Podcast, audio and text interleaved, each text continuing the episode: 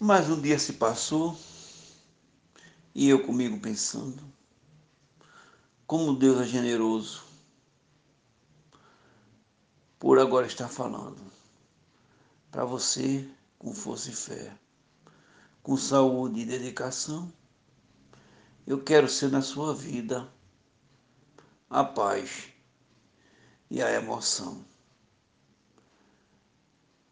O futuro pertence a quem luta e tem fé.